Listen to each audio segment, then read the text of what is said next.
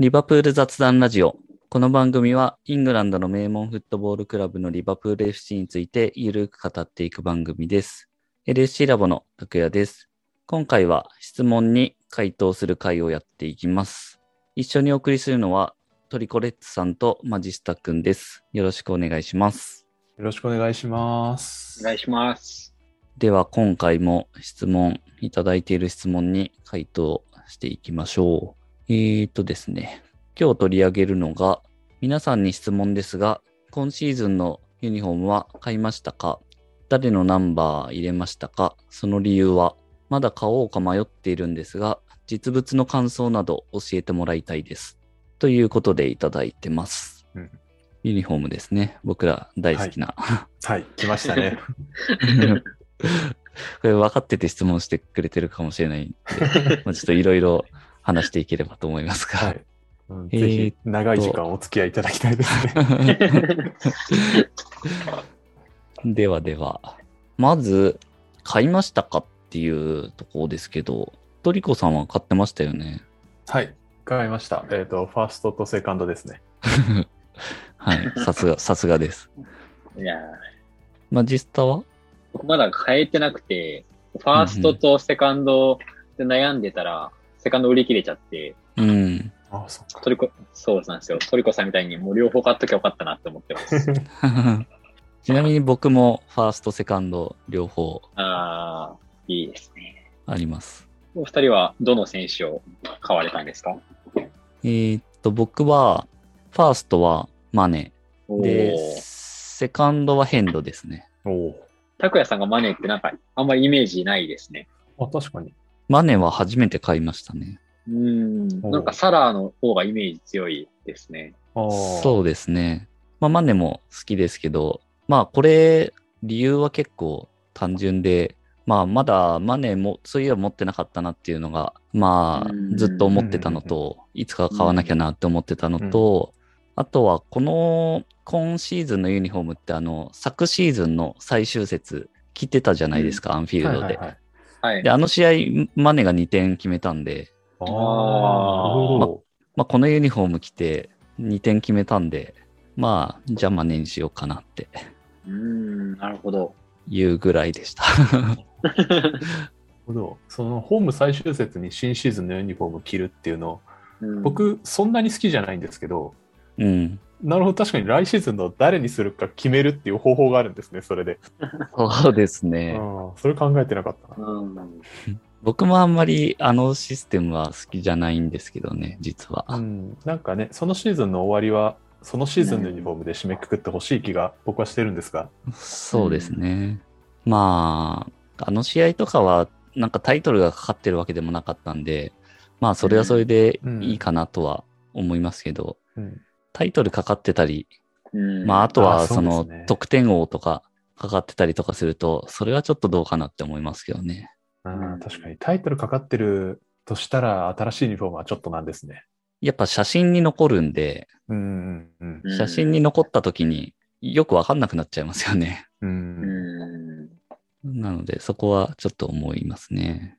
えーっと、誰を買いましたかってところでいくと、僕の話を続けると、セカンドは変動ですけど、まあ、これは好きだからっていう 感じですね。え、変動は何枚目ですか？変動は4枚目か3枚目だと思いますけど。僕ちょっと悩むぐらいなんですね。パッとわかんないぐらいなんですね。そうですね。それくらい。変動は、あの、優勝した時に結構いろいろ、その優勝ユニフォームとかもあ買ったんで、まあ多分4枚ぐらいあるはず。まあでも、やっぱ変動は買いたくなりますよね。うん。そうですね。トリコさんは誰でしたっけ、えー、ファーストがコナテ、セカンドがファンダイクですね。おーおーさすがのチョイスですね。もうなんか最近ちょっと自分でも縛られてきてる感じがあるんですけど、こう期待に応え,、ね、応えなければっていう。はい。あの昨シーズン、マッティップ・ゴメスでしたし、はいはいはい。ただ昨シーズン、マッティップ・ゴメス買ったらどっちも怪我しちゃったので、ちょっとなんか今シーズン嫌なんですけど、いや、コナテ。コナテか。まあ、コナテはもう期待ですね。うん。僕あんまりその新加入の選手のユニフォーム買わないんですけど、はいはい。ちょっとコナテは特別期待が大きかったのと、まあ、あと5番っていう背番号も結構いい番号なので、うん。それが欲しかったっていうのはちょっとありますね。なるほど。まあ、期待ですよね、今シーズン。そうですね。まあ昨シーズンやっぱりセンターバックで苦しんだっていうのもあるし、その中で、まあ、非常に多分能力ある選手が入ってきてくれたと思うので、うん。まあ、ぜひ見たいですね。僕のこの買った2人のコンビはぜひ見たいですね。うんそうですね。まあ、近いうち見れると思いますけどね。うん。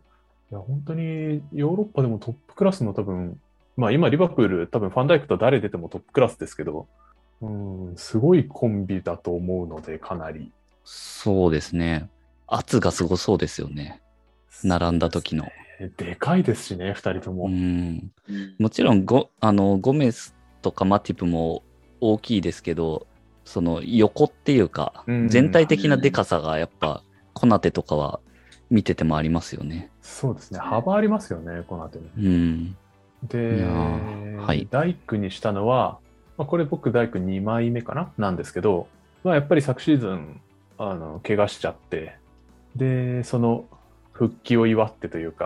うん回復を願ってですね。お帰りと。はい。まあ、やっぱり一番好きな、今チームで多分一番好きな選手ですし、まあ彼が昨シーズンいなくて、あのチームが苦しかったのもあるし、やっぱ個人的にも見られなくて寂しかったのはあるので、うん。まあちょっと思わずそれが溢れてしまいましたね。うん。いやーもう本当大工はすごいですもんね。まあ、世界一の選手が自分の応援してるチームで見れるっていうのは本当幸せですよね。うん。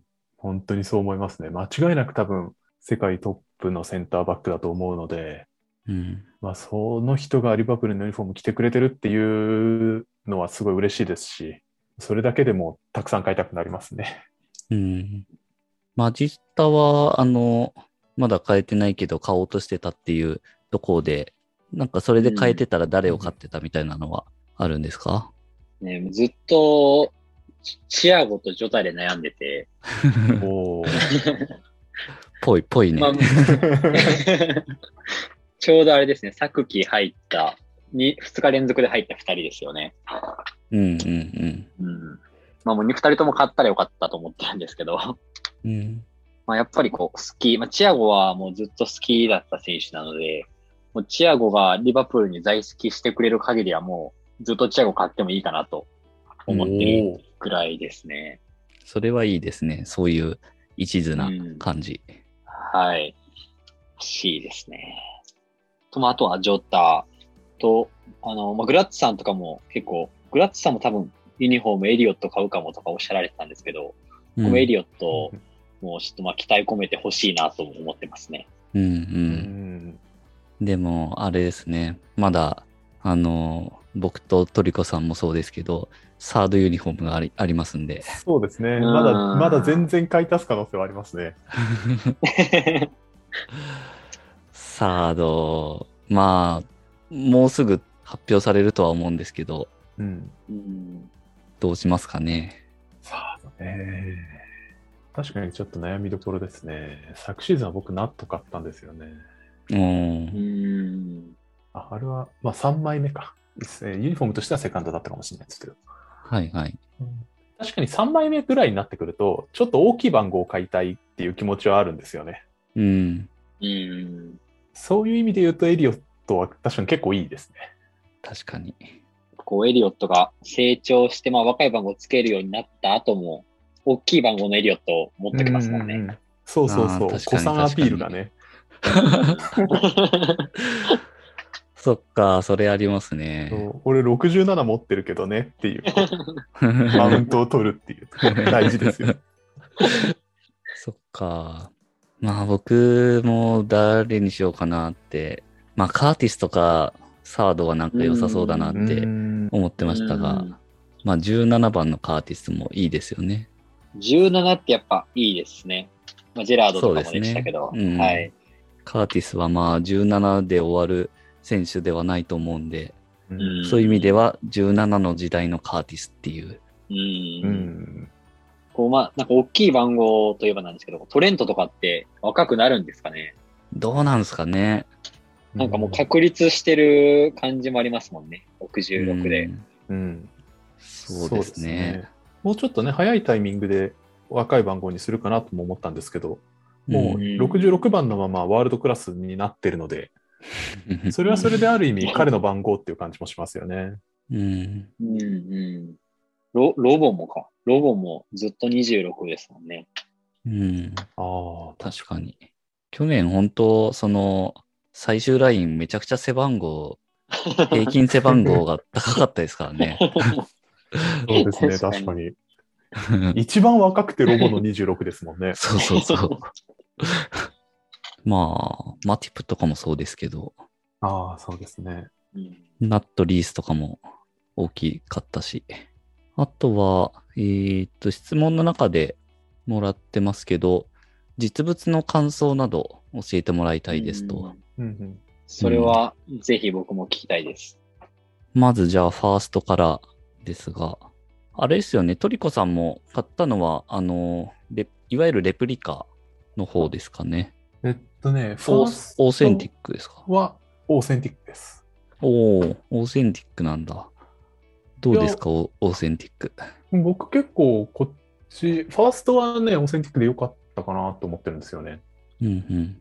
あの、オーセンティックってちょっとなんて言うんだろう。生地に、なんだ、柄じゃない、うんなんて言うんですか、うん。なんかはいはい。凹凸みたいな。はいはいはいはい。あれ、それがあるじゃないですか。なんかそれが結構よく、いいなと思ってて、うん最初そのリークされた時とかは、その斜めのラインしか見えてなかったので、なんかちょっと殺風景だなっていう感じしたんですけど、はいはいまあ。その凹凸があることで、ちょっとなんか立体感もあって、結構かっこいいなと思いました。なるほど。結構、生地薄めっていうか、割とこう、透ける感じなんですか？ちょっと待ってくださいね。えっとねそうですね。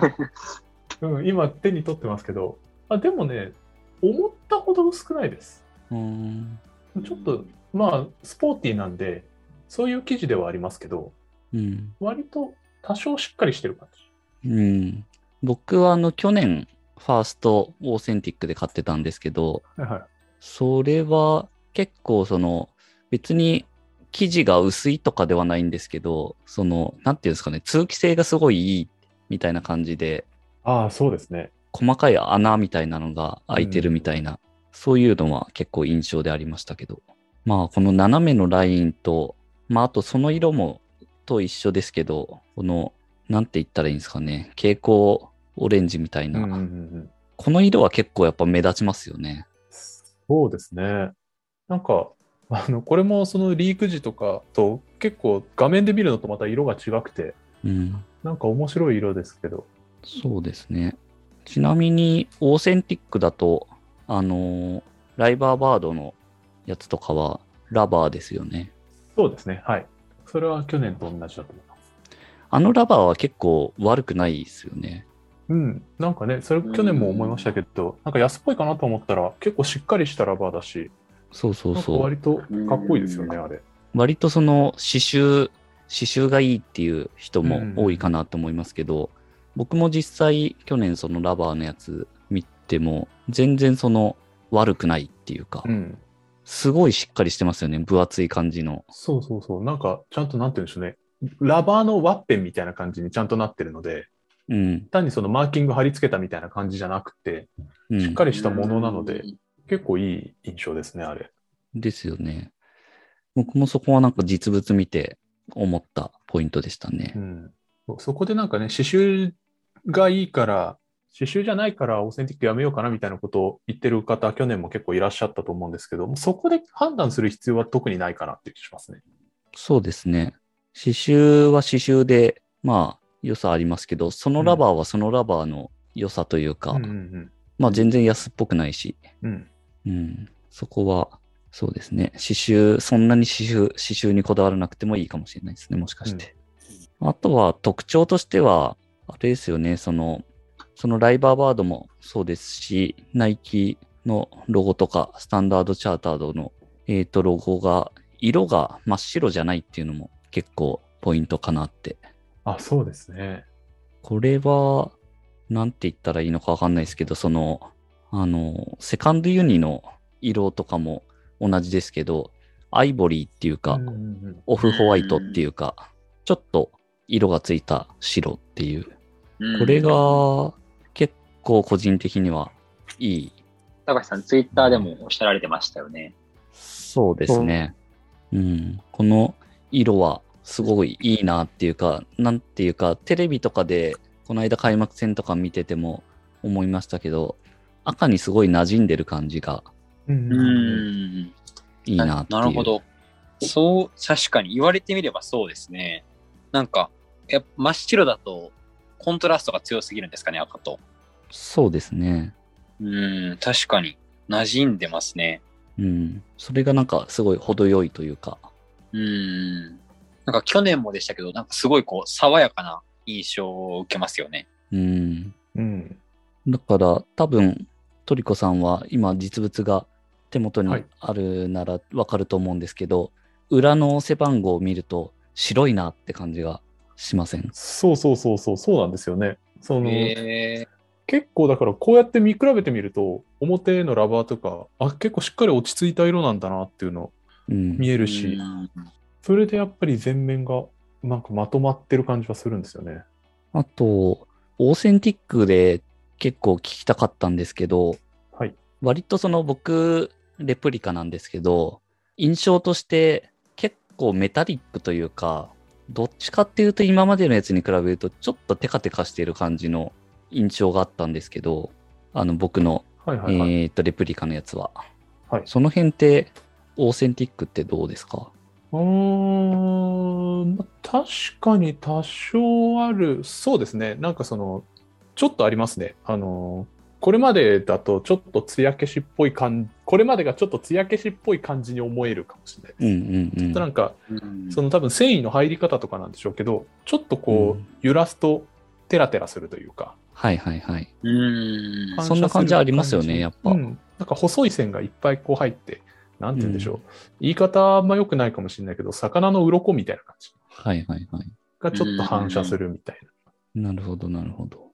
そうですね。その辺の細かい生地なかん生地の感じは、レプリカとオーセンティックではまた違うんでしょうけど、そうですねや。っぱ全体的にはちょっとメタリックな感じのうん。光沢が今までのやつよりは強いかなっていうとこですかね。そうですね。だからこそ、そのさっき言ったちょっと柄っぽいというか、その感じがちょっと出るんですよね。オーセンティックだと。うんうんうんまあ、そこがお好みかどうかっていうところはちょっと判断材料かもしれないです。なるほど。そうですね。はい。なかなかディープな話をしておりますが。まあ実際ね、もう買ってる方はもうそれこそお手に取って聞いてほしいですね、そう今。確かに確かにって言って。あちなみにさっきちょっと言った、その拓也さんの去年ので言ってた小さい穴みたいなやつはいはい。はは今年もありますね。ああ、はいやっぱその辺は、うん。まあ結構、軽量化とかにもつながってたりするんですかね。そうですね。多分そうなんでしょうけど、でもなんか去年の方が結構ブツブツ出てるけど、今年はもうちょっとなんか生地に馴染んで、そこの違和感はない感じがしますね。一枚の生地なになってるっていう感じ。去年は結構触ってもザラザラする感じありましたけど。どうん、ありましたね。あんまり選択したくない感じはありますね。ああ、そうですね。そうそうそう。これ洗うとなんか、そこが毛玉みたいになっちゃうと嫌だなっていう感じしたんですけどうん、そうそうそうそ私はそれで言うと、あまあ確かにちょっと弱そうではあるので気をつけた方がいいがいいはいいですけど、う。うん。触った感じの感触は、去年よりはちょっと抑えてあるかなるほど。そこまでのことは買わないとわかんないですからね。そうですね。まあやっぱり実際、一回ね、その近くの鴨とかでうん。実物見て触ってみるのが、まあ、一番いいですよね。確かに。セカンドの話に移りたいと思いますが。はい。これはもうすごい人気ですよね。もう出た時からからね、これ。うん。これはでもやっぱり色もいいですよね。これもその真っ白じゃなくて、いわゆるアイボリうんー、オフホワイトっていうのが、まあ全体的なカラーになってて。で、サイドとかは、あの、深めのグリーンがうん入ってて、で、またその、襟とか、あのライブアバードとかナイキの、このちょっと明るめのオレンジ色もポイントになってかっこいいんですよね、これ。そうですね。これも結構目立つ色ですよね。そうですね。蛍光っぽい感じの色ですね。そうそう。これで今はまあちょっと手元に2つあって見てたんですけど、セカンドとファースト、すごいいろいろ共通点というか、色の共通点とか、なんかいろいろあるなって。そうですね、確かに。あのーさっき話してたファーストの、あのーロゴの色と、えーセカンドのこの全体的な色。これがもうほぼほぼ一緒。そうですね。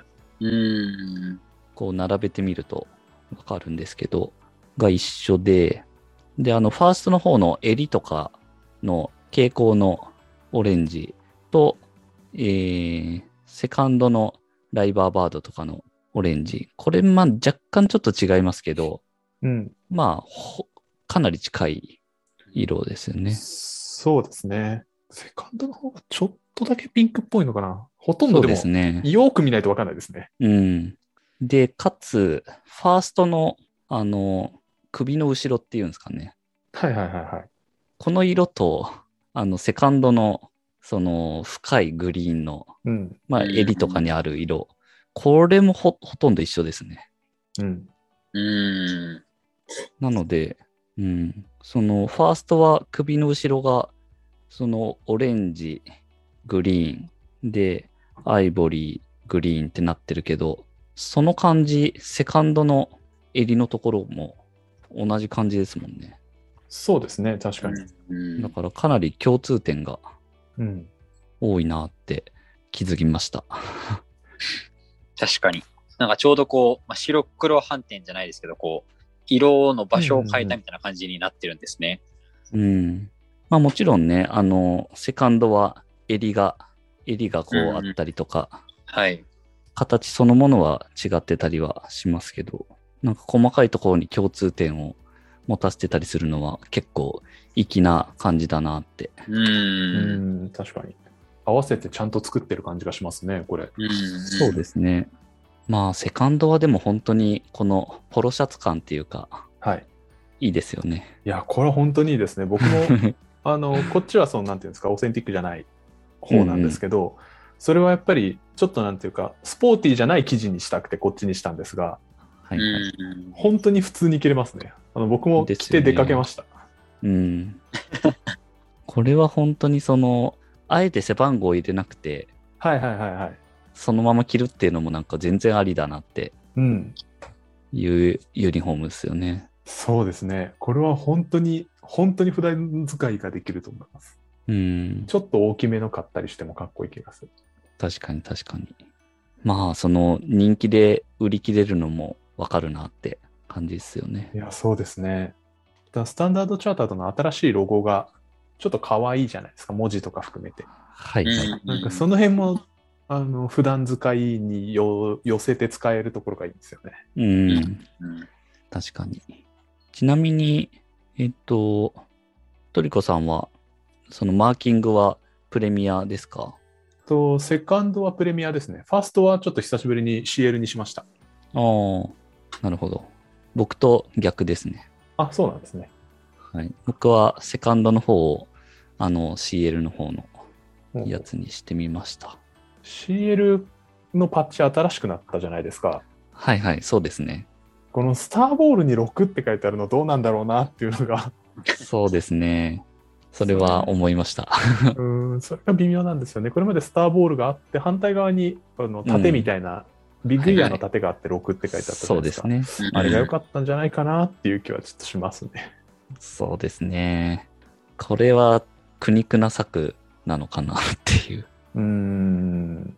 今までだから、左袖にスポンサーロゴ入ってなかったってことなんですよね。そうですね。そっちが、その優勝回数パッチになってましたよね。うん、で、まあそこがエクスペディアになったんで、まああの、ボールのやつと、その、6をどう1個にしなきゃいけないって。はい。まあ、一番単純な方法で1個にしましたけどね。じゃあボールに6とを乗せようって。でこの6のフォントがちょっとちょっと浮いてるんですよね、スターボールの。うん。ボールは結構、なんて言うんでしょう。かっこいい感じなんだけど、6がちょっとポップなので、ちょっとだけ浮いてる感じが。そうですね。ペタッと貼った感じですよね。本当に足した、足し算したなっていう感じが。そうですね。なんか特に馴染ませようとかそういう意図も感じず、そうそうそうそう。そのまま貼ってあるっていう。はい。いろいろ僕とトリコさんが熱く語ってきましたけど、マジスターなんか質問とかありますか？質問ですか？いや、僕もその話話に混じれたかったなっていう感想ですね。すみません。いや、面白いですね、ユニフォームの話は。毎度いや毎度。そうですね。いいですね。まあ、あとはサード楽しみですね。うん。この流れの中で、でしたよそうそう。はい。黄色がまあ、多分そうなんだろうっていうとこですけど、まあでもさっきも話してましたけど、その細かい部分での共通点とか、ファースト、セカンドはさっき話したようなところが見られたんで、そこがサードも何らかあるのかとか、うん。その辺とかは楽しみですね。なんかもう買う前提になってますけど。そうですね。黄色。黄色のユニはどどうなんでしたっけ？そのナイキのロゴがどうなるかっていうのうん結構古いリークかもしれないけど、その時はそのスウォッシュにプラスしてあのナイキって書いてある古いロゴなんでしたっけ、これ。そうですね。なんかそれが、それがちょっと気になりますね。このナイキの古いロゴになってると、またそれはそれでストリート感もあるというか。うん。うんそうですね。ストリート感は増しますよね。うん。いやー、ユニフォーム、楽しみですね。いや、楽しみですね。やっぱり、こう、リークされた直後とかって、やっぱみんな、なんかダサいとか、良くい。ないとか、毎年多分毎回言うと思うんですけど、買うとやっぱテンション上がりますよね。そうですね。まあ、あとは実際その試合見ると、うん。うん。そうですだいね。ぶきますよね。選手が来てたらかっこいいですからね。そうそうそうそう。うん。早くあの、まあ、せ今のセカンドで選手が来てる、試合してるの見たいですね。うん。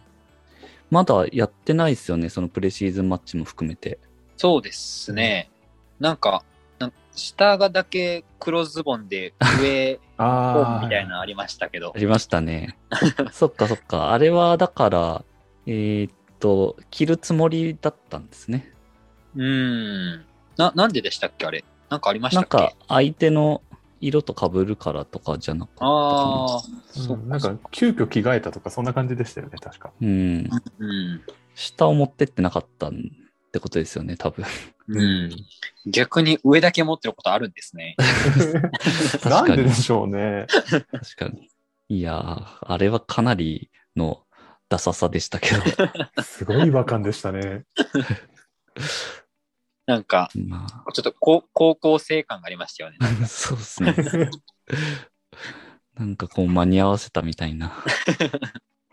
ああ、でも確かにありました。そのなんか少年サッカーとかだと、そのちっちゃい町のクラブとか小学校のクラブとかだともちろんそんなお金ないので、上だけ買えるんですよね。うんうんうん。うんで、そのパンツと、パンツは買えないから、その、いかにこう合ってくるセカンドを誰か探してきてくれるかっていう。こうコーチがうまく見つけてきてくれるといいんですけど。そうですね。まあでも、セカンド、まあそこを切るつもりあったんでしょうけど、実際、えっ、とまあその試合だけだったり、まあサードもまだ出てないっていうのは、なかなか遅いですけどね、タイミングとして。うん。そうですね。サードがまだ出てないって、シーズン始まってっていうのはなかなかないですよね。うん。うんまあ普通始まる前だし、それこそそのプレシーズンマッチとかに来て、そのユニフォーム反則って意味でもうん。お披露目みたいな感じですけど、セカンドもまあ来てないっていうのは、まあ売り切れてるとかそういう状況とかによってももしかしたら変えたりしてたりするのかなとか、なんかちょっと推測してますけど、うんまあこの間のは単純に被っただけだとは思いますけど、やっぱマーケティング的な意味があるんですかね。まあなんとなく時間差をうん。つけて発表、販売することで、うん。僕とかトリコさんみたいに、うん一人で3枚とかうん。買うようにタイミングを調整してるのかなって。うん、そうですね。本当そう思いますね。その、やっぱ1回で3枚買うと、うん全部合わせると4万とかになっちゃうじゃないですか。はい。さすがにやべえなって思うんですけど、そうですね。でも1万何千円かける3だと、うん、まあいいかなって買っちゃうんですよね。そうですね。それは本当に、うん、ハマってると思います、ナイキの作品。月が変われば、こう、リセットされる感じありますからね。そうそうそうそう。やっぱり1回カード払っちゃうともう関係ないっていう感じが。まあ、なので、そうやって3ヶ月とかでずらして、買った人がリセットされるのを待ってから発表するみたいな感じだったりするのかなって。沼に引きずり込まれています、ね。いや、まあ、楽しいですけどね。そうですね。はい。はい。そんなとこですかね。はい。では、えー、と、質問いただいた今シーズンのユニフォームについて、えー、いろいろと雑談をしてきましたと。えー、また、ユニフォーム関連は、あの、僕らもとても大好きな話題ですので、何か追加でありましたら、ぜひ質問など送っていただければと思います。感想もツイートしてもらえると嬉しいです。この番組は、リバプールを日本一応援するのが楽しい欧州サッカークラブにというミッションで運営している LSC ラボがお送りしました。それではまた次回。